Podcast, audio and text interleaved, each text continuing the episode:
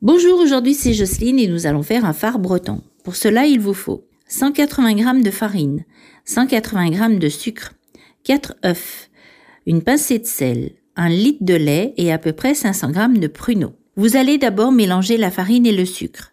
Puis vous allez ajouter les œufs, le sel et vous allez mélanger avec le lait. Vous allez rajouter les pruneaux. Vous allez badigeonner un plat allant au four. Vous allez verser dedans la préparation et vous allez mettre au four la cuisson 45 minutes, thermostat 6 ou 180 degrés. Et puis, bon appétit